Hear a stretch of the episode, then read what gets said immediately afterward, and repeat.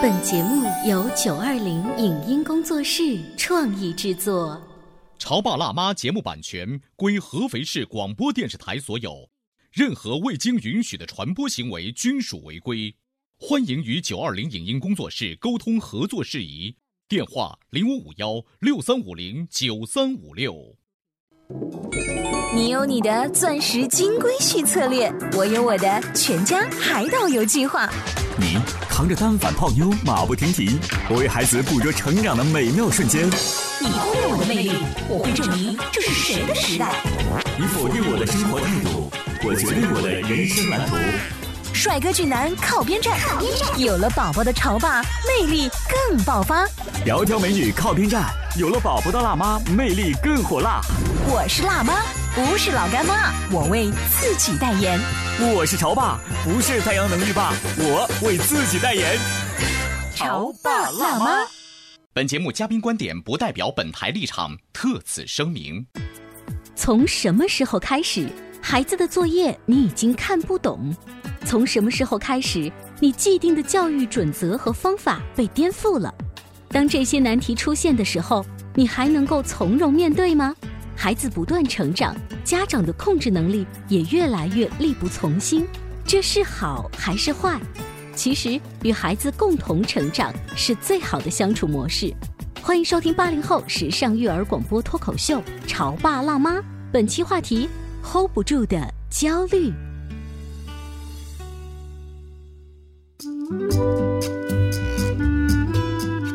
欢迎收听八零后时尚育儿广播脱口秀《潮爸辣妈》，各位好，我是灵儿，我是小欧。今天直播间为大家请来了开心可乐的爸爸，欢迎！大家好。前两天呢，在开心可乐爸爸的朋友圈里面看到他秀自己的儿子在用很高科技的方法算一些数学题。所谓的高科技呢，他不是拿着 iPad 呀，也不是拿着 iPhone 啊，他是拿着自己的两只手。对，其实应该不算秀了。就我发出来之后，我又发现很多人跟我是有共同语言，比如说他在干什么？他在干什么？当时他振振有词，又不像在背乘法口诀表。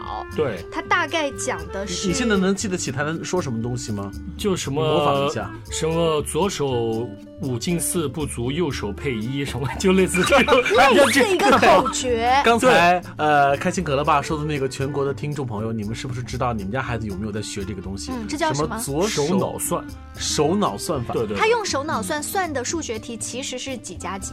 呃，其实比如说是三加四，三加四，比如说一个手不够，然后他会用另外一个手来补位。补位的话，它加法和减法不一样，好像加法要去掉另外一只手的一个手，还是减法要增加一个手。然后有的时候还好，就三加四还好简单，对吧？但是他们现在老师开始说三加四加五加六，就类似这种，就就手不足了，你懂吗？就完全搞不定了。所以那个时候的话，如果很快速的话，就是不不不不不在收东西。对。然后两个手就能哗啦哗啦算。而且他手上的动作，我给大家描述一下，是跟我们不一样。我们认为七或者五五就五个手指，六应该是是小拇指和大拇指同时伸开。对。他不是，它是伸出大拇指。大拇指。然后七，嗯，然后八，然后一个一个食指往上叠加，中指再叠加，嗯，到九的时候就。其实我们的手有的关节不行的话，已经变成这样很拧巴的一个变变形的一个角度。听上去很高大上的一个这样子的手脑心算，难道不是你刻意把他送去的一个兴趣班吗？没有，是幼儿园里面自己标配的。就是幼儿园都开始教这个东西了。对，呃，我大概了解了一下，就孩子用手指头算这东西啊，其实用的是五进制方式，就是一个巴掌不是五个指头吗？对，它是以五作为一个进制。对，那么超过了这个数呢，就是以五的这个补位或增位来去算。你看我的眼睛，你觉得我听懂了吗？应该没有，我也是，我也是偶尔查了一下。可是我想说的是，现在的小宝宝就开始做这样子的训练了，而且这种训练完全是在爸爸妈妈根本就无法掌握的，辅导都没没办法辅导。哎，你要是说孩子上了中学，好，哪怕是上了小学的高年级，我们无法辅导。一个小屁孩儿上幼儿园，咱们作为家长都已经无法辅导了。你说这不是件特别寒言的事情吗？但这个问题其实，在两周前，在我们家已经出现过一次。那一天晚上他在算的时候，然后开心妈妈就在跟开心在争执了，因为开心说的方法是老师教的，但开心妈妈因为之前也学数学特别好，她就感觉好像她想不明白。两个人在争执，然后已经引发出我们家里面所有人，包括外公外婆都出来说，应该把手指 摊开怎么加。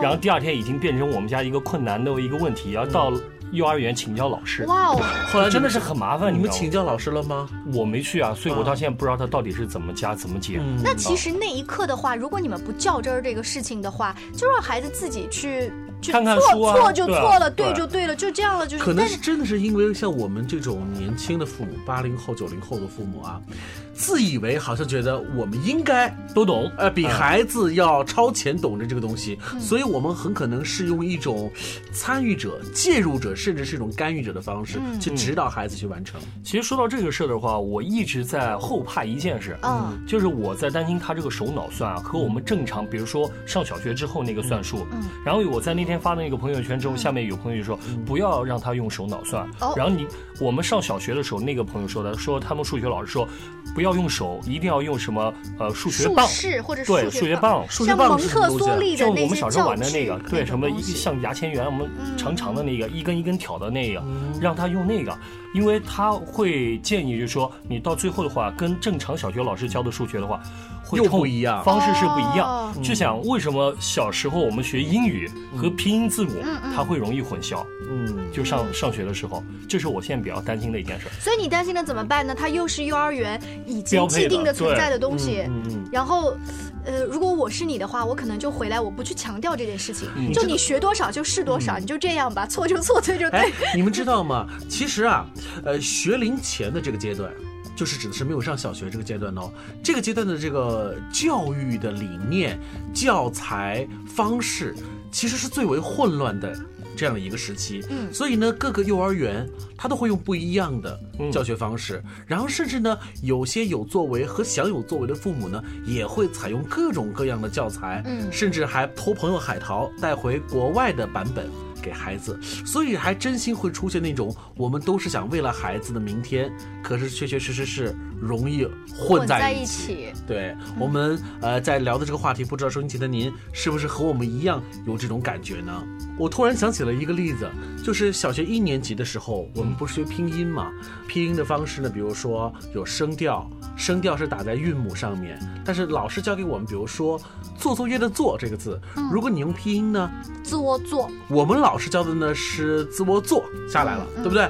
可是，哎，等到我的表弟，他比我差六岁，嗯，等到我的表弟念这个拼音的时候啊，他告诉说：“小欧哥哥，你说的不对，应该是这么念，自卧做。”我说：“为什么要自卧做？”他说：“那个老师教了，那个声调啊是放在这个韵母上面的，因此呢，你在读韵母的时候呢，就应该要使用的是这个字的那个读音。”然后我就跟他争了半天。后来我请教了一下老师，说因为这个什么教学大纲啊在改啊，老师的理念啊在在引进啊，或者是帮助孩子更好的理解啊，所以呢，一代和一代的教育嗯会有的东西区别。是有很多的微调。有没有发现我们我刚才两个说这个例子，啊就是为了充分证明我们两个没被时代给淘汰，不想在小朋友眼中感觉好像他好像说的都是错的那种，所以我们要刻意的证明自己。呃，你们一开始刚刚发现跟不上儿子手脑心算的时候，是怕跟他没有共同语语言，被他学的更新颖的东西给淘汰掉。嗯，呃，我比你们要更多一个复杂焦虑的点，在于我根本进入不了儿子的世界，那种感觉是男女有别。嗯，就比如说，他去研究他喜欢的飞机，或者是大炮，或者是潜艇什么东西，他看的那个书，虽然那个字儿没十几个，但是他看的图很多。当我跟他去较真儿，或者说你这个画画的不对，你这个乐高拼的不对，他会说：“妈妈，你根本就不知道，妈妈这个图纸不是这个样子的。”你家儿子就四五岁，都可以去挑战了，嗯，都可以去质疑，甚至是批评说你说错了。对，而且如果这个时候再加上身边有老师的引导那，更不把你放眼里。所以我说我的这一种怕被孩子淘汰的感觉，比你们要多了一个。你吗我也？会有开心可乐吧？你你有这种强烈的那种害怕被淘汰的感觉吗？有啊，我就刚就这件事儿手脑算，我就想告诉他，我告诉他这种方式是正确的。嗯其实自己有一个危机感，就你看从幼儿园已经感觉到已经掌控不了他了。小学、初中、高中，因为我看我原来我什么侄子他那些初中课本啊，什么高中课本，的确比我们那时候要高深莫测很多。我跟你说，我现在还保持这个习惯呢。如果偶尔我要经过新华书店，我一定会翻翻教材，对，跑一跑到这个中小学的教材去翻一翻，尤其会跑到那个就高考复习题去翻一翻。你是为了看一眼当年的黄冈试卷？我就看一眼这个当年的黄冈试卷，就是我看看我现在还能不能看得懂。嗯，那事实证明我已经是看不懂了。就是你会发现。我们也有那种危机感，怎么就是过去了的东西？怎么你在按道理来说应该是庆幸才对，就是我多年不用考试了，但是你回来之后，你这种危机感来源于没有安全感。你会发现，我们都会做这样的一个噩梦。就是有的时候还会梦回你在高考考数学，完全你一道题都不会做，甚至连一个这个字符都看不清的时候，那种纠结感。那为什么会这样？就是因为你觉得你这道题不会做，你为什么会觉得对小孩没有这种控制欲？是因为你特别想控制他。嗯。对不对？但其实我们这样的一个控制欲，在同样的幼儿园也发生了。嗯，因为我现在健身房有个朋友，他跟我们是同一个小区，他儿子跟我们家是在一块儿，比我们家小半岁。嗯，但他之前我们碰到面就是说说你儿子晚上回家写作业吗？嗯，我说写啊，就现在幼儿园布置就这些作业。他说我从来不让他写作业。他说我家儿子连笔都不会拿，我怎么让他写作业？啊，但其实他比开心只小半岁啊，因为明年也是同时要上学的。我说大家都在写，他说。那你们那个什么手脑算又回到这话，就说他会吗？他怎么？我讲会啊。那上课老师说他又回来教，他我们家到现在还不会。他说我现在我就跟老师讲讲你这个不合理。你幼儿园你让他现在笔都不会，你给他手脑算又让他背课文什么？我感觉好像不太合适他现在年龄的发展。但后来当他一听我们家，包括他身边一了解的话，其他幼儿园小朋友都在干这个事儿，他有点担心了，因为他们家本来进这个幼儿园就已经晚了半年，所以他接触的就比较。晚，所以他一看身边人大家都在干这个事儿，所以会让他自己感觉到有一种危机感。从众，从众的心理。他有自己的一个辩证的一个逻辑，就是他希望他做的事情是一件正确的事情。对我，他反而觉得你们超前的教育，你们超前的给孩子带来这么多压力是不对的。可是他发现周围的所有人都是在做这个事情的时候，他开始犹豫了。他犹豫了，他感觉自己滞后，他感觉自己是做错了一件事情。哎，其实这个爸爸一开始的判断。不是那么肯定。嗯，如果说不管他的孩子会手脑心算还是不会，他都觉得儿子你现在这么早学是不对的。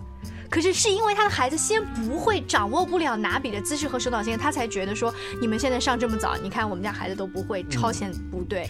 所以就看看你是一个什么样的一种心态，你是否愿意有这个信心去挑战？呃，现在这个。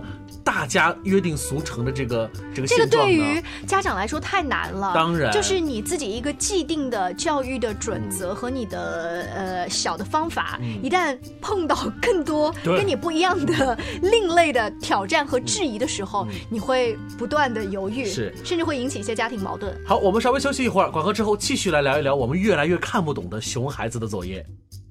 您正在收听到的是故事广播《潮爸辣妈》。潮爸辣妈播出时间：FM 九八点八，合肥故事广播，周一至周五每天十四点首播，二十一点重播。网络收听，请下载荔枝 FM、蜻蜓 FM、阿基米德、喜马拉雅、中国广播以及苹果 Podcasts，搜索“潮爸辣妈”订阅收听。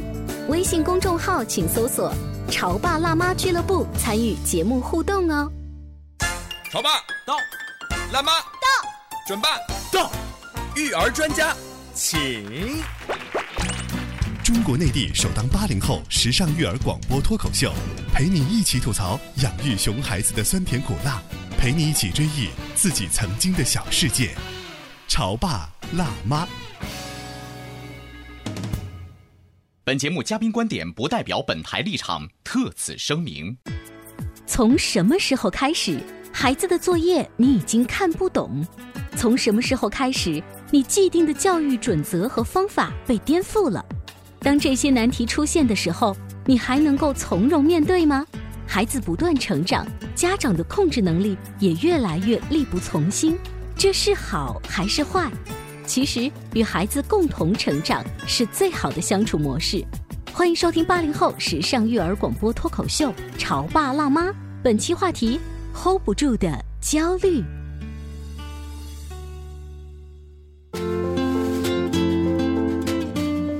欢迎大家继续关注我们的《潮爸辣妈》节目，这是一档特别适合给八零后、九零后的年轻父母去收听的一档节目，因为我们不仅聊的是我们和孩子的关系，甚至我们还会聊聊我们家庭内部的每一个成员之间的关系。我突然想起了前段时间，呃，电视台经常放的一部电视剧，叫做《虎妈猫爸》。嗯，你看里面的那个赵薇和佟大为。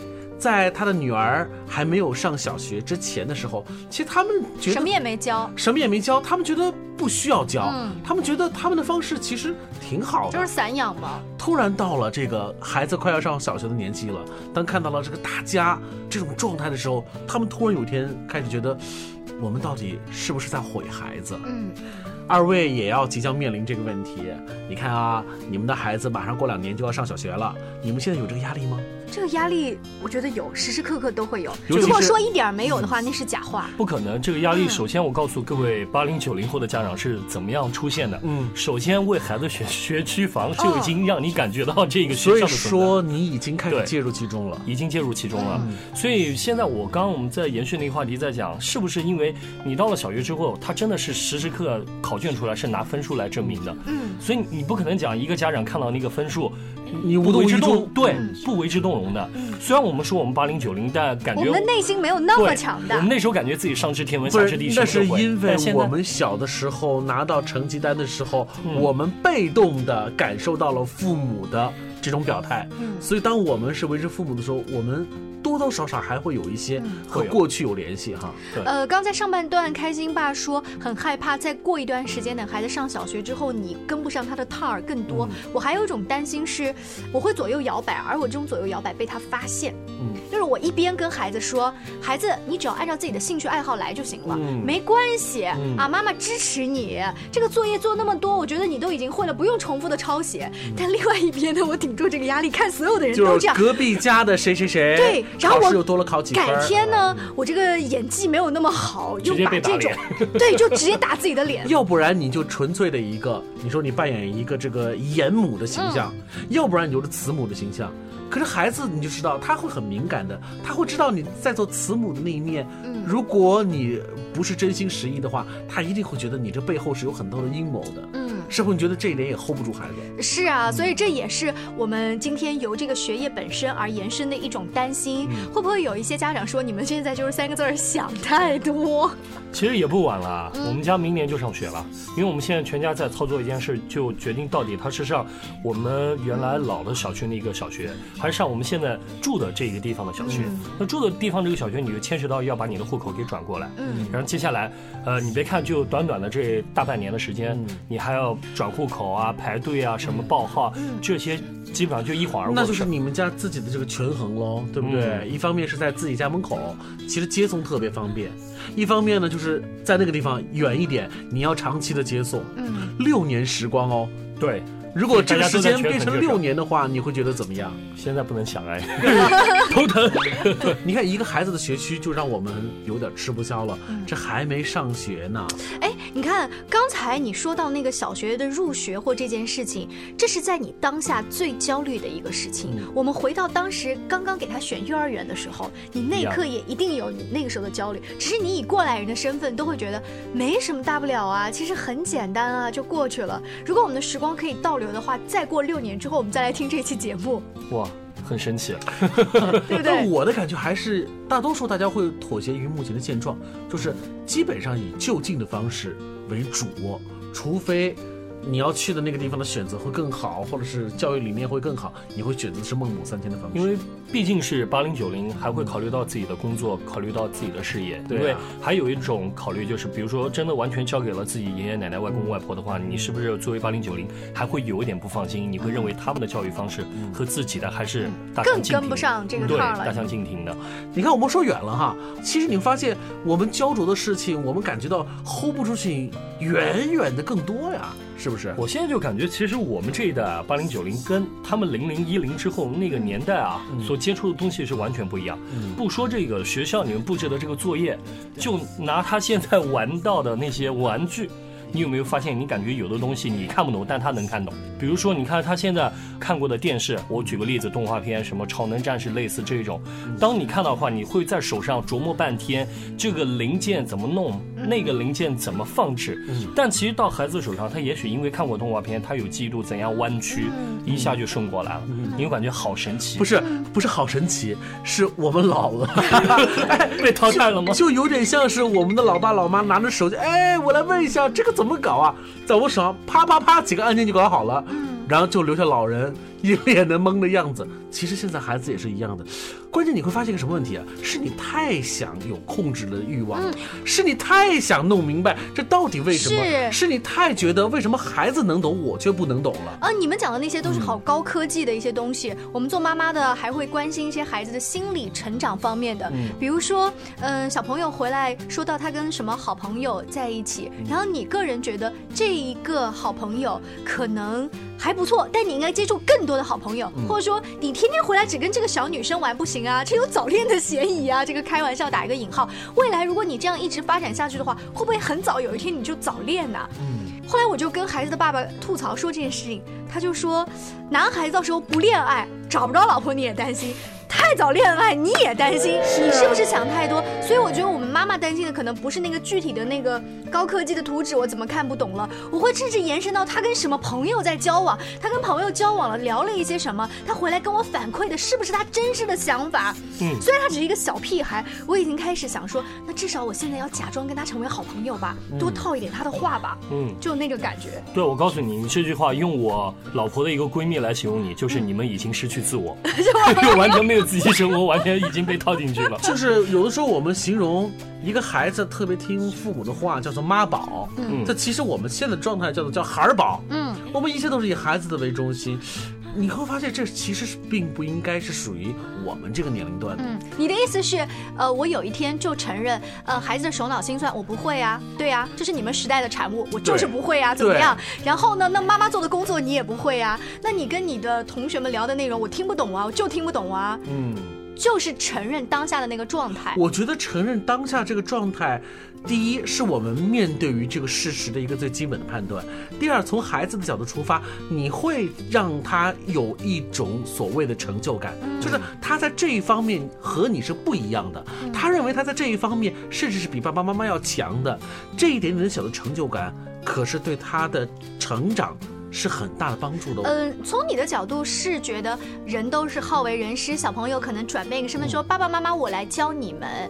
但是我最近有个感触是，比如我心事儿特别多，我在阳台就是这么。在一直思考自己的工作或者是自己的生活，然后我的父母敏锐地观察到了这一点，觉得我有心事，他就走过来，欲言又止，想跟我聊天儿。但我能感觉到他嘴巴刚刚打开要讲话，我就啊妈，我我我先走了。我不想跟他说，因为我觉得你不懂我的世界。那同样的，如果这个事件放在孩子身上也是，你都觉得我不懂你的手脑心算，我也不跟你沟通，然后我也不向你去学习，我不去介入，慢慢的他以后也会说，哎呀，这是我们的东西，你不懂了，你不懂了。怎么这样形容？感觉我晚年生活很凄惨。是我们的晚年生活会更凄惨。你们有没有发现，我们小的时候也经常会这样跟父母说话，就是你不懂了啦。其实父母那时候就就就悻悻的离开了。然后呢，现在我我不这样说哎，你不懂，我不会讲台湾腔。